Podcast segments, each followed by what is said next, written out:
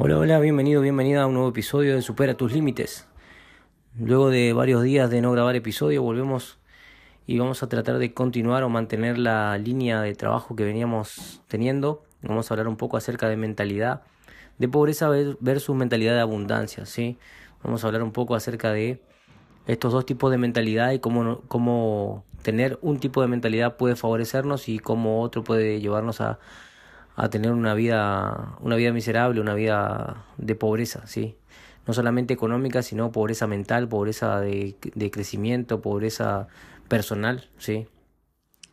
En este episodio quiero compartir contigo las siete claves eh, para superar la mentalidad de pobreza y adoptar una mentalidad de abundancia, ¿sí? una mentalidad de abundancia en todo sentido. Vamos a arrancar con las, con las siete claves, y no me quiero extender demasiado, quiero que cada episodio de Supera tus límites sea lo más productivo posible y que te, que te llene de, de la mayor cantidad de valor posible. ¿sí? Así que vamos a arrancar. Clave número uno, desafiar las creencias limitantes. Muchas de estas, de estas claves tienen relación con lo que veníamos hablando en episodios anteriores. ¿sí? Eh, la clave número uno dice desafiar las creencias limitantes. Vas a identificar las creencias negativas que tienes acerca del dinero. Esto requiere de una introspección bastante amplia, de empezar a cuestionarnos a nosotros mismos qué cosas aprendimos de chicos, y qué cosas eh, nos fueron inculcando nuestros padres, nuestros amigos, nuestros parientes. Entonces vamos a identificar las creencias negativas que tenemos acerca del dinero y la riqueza y vamos a trabajar para desafiar esas creencias y reemplazarlas por creencias más positivas y útiles. ¿sí? Por ejemplo, eh, la mayoría de la gente tiene la creencia de que el dinero es la raíz de todos los males, entonces por eso no tienen dinero. Eh, tenemos que identificar si tenemos esa creencia, cuestionarnos por qué tenemos esa creencia y en qué nos favorece. ¿sí? Eso sería una manera de desafiar esa creencia, ver en qué nos favorece tener esa creencia, nos mantiene en abundancia, nos, nos hace tener pensamientos de crecimiento, pensamientos de mejoría o nos limita y nos mantiene en un lugar eh, o en una zona de confort de la cual necesitamos salir para poder ampliar nuestra mentalidad. Ese sería un ejemplo de una creencia limitante, una creencia negativa acerca del dinero, ¿sí? como ejemplo principal de abundancia, pero lo podemos hacer con varias o con diferentes tipos de creencias que tengamos. Número dos, practicar la gratitud. Agradecer por lo que tienes y, enfocar, eh, enfocar nuestra mente en las cosas positivas que nos rodean. ¿sí? La gratitud nos ayuda a ser más conscientes de las oportunidades que tenemos y atraer más de esas buenas y esas, eh, de esas buenas oportunidades. Entonces tenemos que practicar la gratitud constante desde el momento en que nos levantamos por la mañana, enfocarnos y pensar en esas cosas que tenemos y que estamos agradecidos de tener, ¿sí? Estoy seguro de que la mayoría de las cosas que tienes son cosas que serían valoradas y apreciadas por miles de personas, no solamente por una. ¿eh? Ya el hecho de que una persona quiera tener lo que uno tiene significa que es algo valioso. Entonces tenemos que ser lo suficientemente conscientes y agradecidos por eso con el universo. ¿Para qué?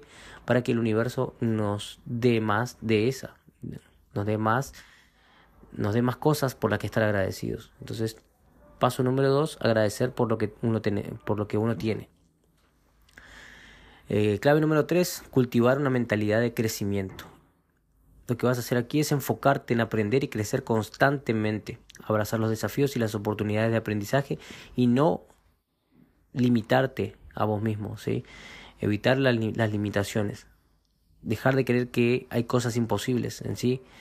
El universo nos invita a probar cosas nuevas, a desafiarnos constantemente y a probar que todo es posible, ¿sí?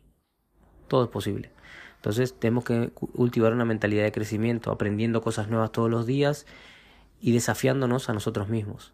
Número cuatro, construir una red de apoyo. Aquí es sumamente importante el hecho de buscar mentores y personas que nos inspiren y nos apoyen en nuestros objetivos. Eh, rodéate de personas que te animen a crecer y alcanzar tus metas. No solamente de mentores, sino también de amigos, de compañeros de trabajo, de compañeros de equipo de trabajo que tiren para adelante, que, que, empujen tu crecimiento constante y el de ellos mismos y que, que vos mismo puedas eh, impulsarlos también a superarse y a crecer todos los días. Entonces es sumamente importante construir una red de apoyo que sea recíproco. Número 5. Practicar la visualización. ¿Sí? Esto ya lo hablamos en episodios anteriores. Usar la visualización para imaginar el futuro que uno desea y cómo nos sentimos cuando, cuando lo alcancemos, cómo nos vamos a sentir cuando lo alcancemos. La visualización nos ayuda a mantenernos motivados y enfocados en nuestros objetivos. Esto ya lo dijimos también en episodios anteriores, pero siempre es importante y aplica para todo. Número 6. Enfocarse en el valor. En lugar de solo enfocarse en el dinero, ¿sí? enfoca tu atención en el valor que puedes aportar a los demás y a la sociedad. Esto es sumamente importante. A la hora de, de comenzar un negocio, de comenzar un emprendimiento, muchas de las personas o la mayoría se enfoca en el dinero, en lo que puede ganar con ese emprendimiento, con ese negocio, y no se enfoca en el valor que puede dar a, los demás. Y este es un error, enfocarnos, enfocarnos solamente en el dinero, lo que va a hacer es que nos mantengamos obsesionados con esto y no en dar la mayor cantidad de valor posible. ¿sí? Porque el dinero es una consecuencia del valor que damos a los demás. El dinero va a ser una consecuencia de eso. No es un fin en sí mismo. Entonces, a la hora de eh, plantearse o plantearnos crear un negocio, eh, compartir un producto, un, servicio con la sociedad, vamos a enfocarnos en el valor que podemos dar a esa sociedad y no en el dinero que podemos recibir a cambio de, de eso. Entonces, la clave número 6 dice, enfócate en el valor. Número 7, mantén una actitud abierta, ¿sí? Esto tiene que ver con la mentalidad, mantener una actitud, una mente abierta, mantener una actitud abierta hacia la vida, hacia las oportunidades que se te presentan y no te cierres a nuevas ideas y posibilidades, como tampoco a críticas que puedan ser contrarias a tu pensamiento. ¿Sí? El hecho de mantener una mente abierta, receptiva a las críticas, al que dirán, eh, también es, beneficioso para, para poder hacernos eh, más, más receptivos y eh, hacer que nuestra propia mente crezca. Y como conclusión al tema, superar nuestra mentalidad o superar la mentalidad de pobreza y adoptar una mentalidad de abundancia no es fácil, pero es posible con esfuerzo y dedicación. Al desafiar nuestras creencias limitantes, practicar la gratitud, cultivar una mentalidad de crecimiento, construir una red de apoyo, practicar visualización, enfocarnos en, el valor, mantener una actitud abierta, podemos cambiar nuestra forma de pensar y con el tiempo, trabajo y, esmero alcanzar el éxito, ¿sí? lo que consideremos o que lo que considere cada uno que es el éxito. Te invito a que me sigas en Spotify y en otras plataformas las que estés escuchando este podcast. Te agradezco por escucharme, te pido que compartas este contenido si crees que puede servirle a otra persona. Eh, te lo van a agradecer y te lo voy a agradecer muchísimo.